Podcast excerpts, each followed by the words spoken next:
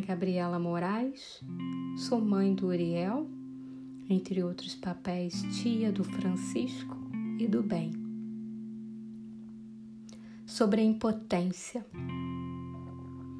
A semana de espera para ida ao Brasil foi de um desespero que aparecia na forma de muita dor, dor no corpo, no maxilar, insônia e uma enxurrada de sentimentos, como a raiva, muita raiva, culpa e uma impotência tremenda.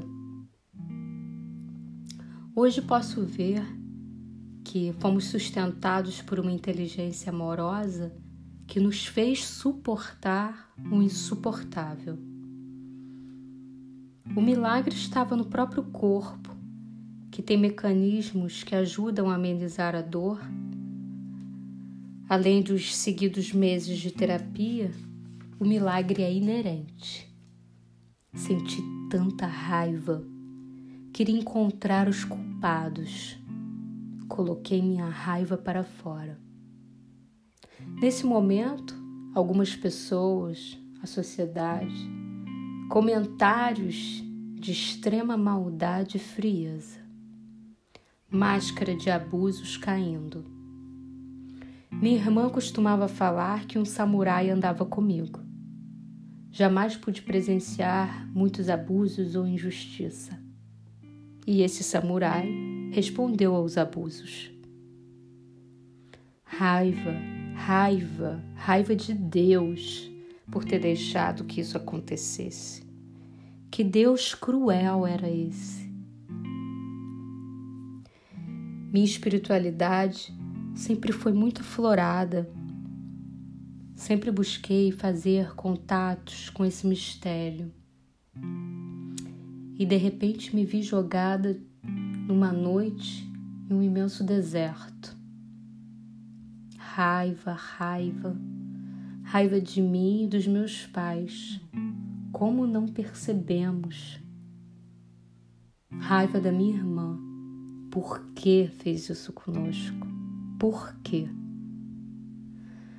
A raiva é um sentimento humano e diante da perda, de uma perda tão grande, é normal que venha à tona, mas sentimos vergonha. Nossa sociedade não aceita a manifestação da raiva, principalmente em um luto. Então, culpa.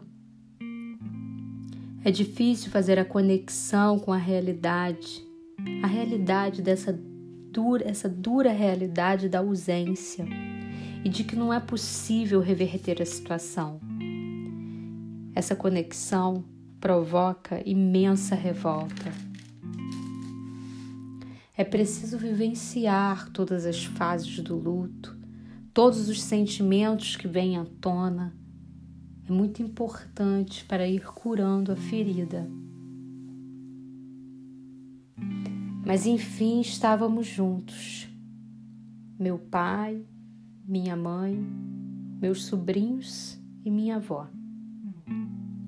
Juntos passamos pelo processo de tentar nos adaptar aquela dor.